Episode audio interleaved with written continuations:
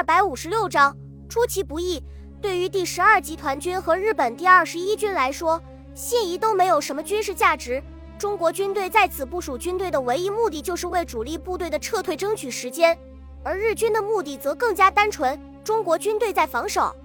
沉浸在武士道精神中的日本军队始终无法抵御地域目标的诱惑，而任由对方的有生力量从自己的眼皮底下从容遁去。假如日军在进抵信宜的第一时间就绕城而过，追击第一百五十一师和第一百五十六师的主力，只留少量兵力牵制城内守军，必将使负责断后的林尾寿难以应付。然而，战略思想上的短视使日军错过了可以围歼中国军队的良机，因为林尾寿的部队已经在信宜北部的山脉之中布下层层防线，耐心地等待日军的到来。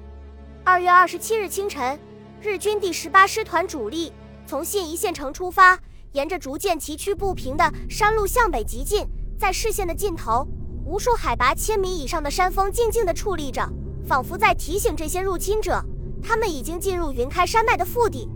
上午八点整，一眼望不到头的日军出现在阻击部队的视野里面。最前面是数十辆摩托车，八辆坦克车紧随其后，在后面是满载着士兵的卡车，最后面是步行的士兵。和运载辎重和大炮的运输队，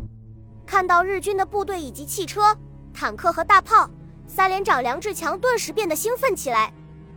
头也不回地说道：“弟兄们，准备打！”然后透过山坡上浓密的枝叶监视着日军的动静。早已经等候多时的战士们纷纷端起武器，瞄准山脚下的日军。为了最大限度地迟滞日军的前进速度，梁志强在山坡正对道路的一面构筑了三条防线。按照前轻后重的原则梯次配置兵力，距离公路只有二十多米远的最前沿只部署了一个班的兵力，连里面仅有的三门五十毫米迫击炮则布置在半山腰的一个山洞门口。从那里望过去，日军的动静尽收眼底。由于此处的山体是坚硬的花岗岩，非常难以挖掘，所以三连的工事基本上都是利用巨石、山洞、裂缝、高大的树桩等物整修之后而成。虽然相互之间的衔接不是很好，但是却非常坚固，具有相当的防炮击能力。没过多长时间，日军先头部队就出现在第一条防线的下面。从枝叶间的缝隙望过去，连敌人钢盔下的眉毛胡子都看得非常清楚。梁志强大手一挥，喝令开火，全连随即同时开火。密集的子弹从树林中间飞了出去，落入敌群当中。紧接着，枪榴弹和炮击炮弹相继落下，在道路中间升起几股浓烟。最前面的摩托车被两挺轻机枪的交叉火力击中，车上的三名日军纷纷中弹倒地，摩托车随即燃烧起来。紧接着，迫击炮弹和枪榴弹、手榴弹又相继击中后面的几辆摩托车，山路上面顿时大火四起，冒出滚滚浓烟。日军在经过前面几座山峰的时候，没有遇到袭击。再加上侦察机也没有发现隐蔽在密林中间的中国军队，故而放松了警惕。在阻击部队的突然袭击之下，顿时变得惊慌失措，乱作一团。后面的摩托车一看不妙，掉头就跑，结果匆忙间慌不择路，撞到了已经着火的汽车上，把大路堵死了。这样一来，前面的日军退不回去，后面的日军又上不来。梁志强怎么可能放过这个机会？立即命令全连集中火力攻击前面的十几辆摩托车，只用了十分钟的时间就把这几十名日军悉数击毙，摩托车也全部被摧毁，汽油和烧焦东西的焦糊味顿时腾空飘起，笼罩了整个山峰。半个小时后，日军组织了一个中队的兵力，在十几门大炮的掩护下发动了第一次进攻。然而，守军阵地上全部是高大的树林，浓密的枝叶纵横缠绕。从外面往里面看，什么都看不清，而三连却早已把后面两道防线与第一道防线之间的枝叶清理一空，火力点也布置在射界开阔的位置上，使日军处于非常不利的位置上。日军的第一次尝试只维持了几十分钟的时间，茂密的树林里面喷射出密集的弹雨，把最前面的日军击倒在地。后面的日军虽然极力反击，但是因为看不到对方的身影，只能凭着感觉来把握方向。攻击的效果怎么好的了？日军在损失了十几名士兵之后，果断地把攻击部队撤了下去，然后从后面调集重炮和坦克上来助阵，同时请求空中支援。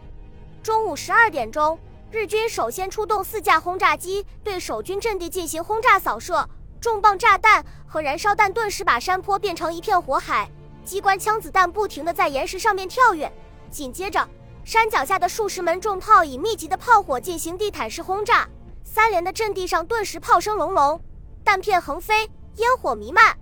十几分钟之后，两个中队的日军在三辆坦克的掩护下向守军阵地拥来。日军虽然发射了数百枚炮弹，但是只在坚硬的花岗岩表面留下浅浅的弹坑，并没有给守军造成多大的损失。而飞机空投的炸弹和燃烧弹也首先在树梢上面爆炸、燃烧，使躲在岩石缝隙、树桩后面、山洞口的战士们多了点反应时间，也没有多大的效果。因此，日军面对的依然是严阵以待的守军。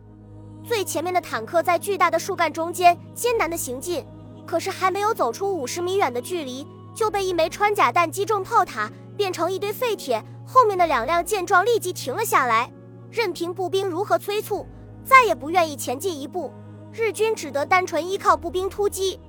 子弹连续不断的从岩石后面、树桩中间、枯木下面喷射而出，然后在地面上交织成一张绵密的火力网。无情的绞杀闯入者，日军则依靠树干和岩石为掩护。迂回向上进攻，前面的倒下，后面的又冲上来，如此反复进行。梁志强见状，立即命令放弃第一道防线，全力防御后面的防线。狡猾的日军以为有机可乘，急忙改变战术，在保持正面进攻的同时，派一个小队向三连阵地左侧悄悄包抄过去。但没想到，防守此处的七班早有准备，等到日军距离阵地只有二十多米远的时候，才突然发起攻击。先是连续投掷了十几颗手榴弹，把日军炸得晕头转向。随后用两挺轻机枪和十几支步枪同时开火。最后，日军丢下十几具尸体退了回去。侧翼迂回的战术无法奏效，日军只好全力突击正面。在两个小时的时间内，连续反复冲击五次，但是却始终没有能够突破守军的防线。在损失了两个小队的兵力之后，溃退到山脚下。通过几个小时的连续攻击。日军已经知道山上的守军兵力并不多，真正阻碍自己突破对方防线的是山坡上面的树林。于是再次集中重炮对守军阵的进行了长达四十分钟的炮击。从航空母舰上面起飞的轰炸机轮番出动，进行地毯式轰炸，把整个山峰全部笼罩在烈火和浓烟之中。日军的轰炸如此猛烈，完全出乎守军的预料，许多地段的战士们被活活烧死在自己的岗位上。如果不是配备了防毒面具，可能没有一个人能够在烟雾和硝烟高度密集的战场上生存下来。一棵棵高大的树木轰然倒地，随即在烈火中变成焦黑的一截木炭，散发出淡淡的烟雾。山坡逐渐露出自己的本来面目，原本青色的石头在火焰的灼烧下变成了苍白的颜色，表面在高温的煎熬下全部变成了粉末，人走在上面都会留下清晰的脚印。下午五点半钟，日军集中了一个步兵大队的兵力，以八辆坦克为前导，对守军阵地疯狂进攻。这时候，三连已经损失了三分之一的兵力，梁志强只好放弃了第二道防线，全军退守最后一道防线。为了节约子弹，提高杀伤力，直到日军逼近到攻势前面不足五十米远的地方，三连才开始猛烈反击。手榴弹如同冰雹一样劈头盖脸地向日军砸了下来。枪榴弹和反坦克枪则把目标对准了敌人的坦克，瞄准履带连连开火。紧接着，守军同时开火，用凶猛的反击来压制对方。日军倒下一茬又一茬，阵地前几乎堆满了尸体。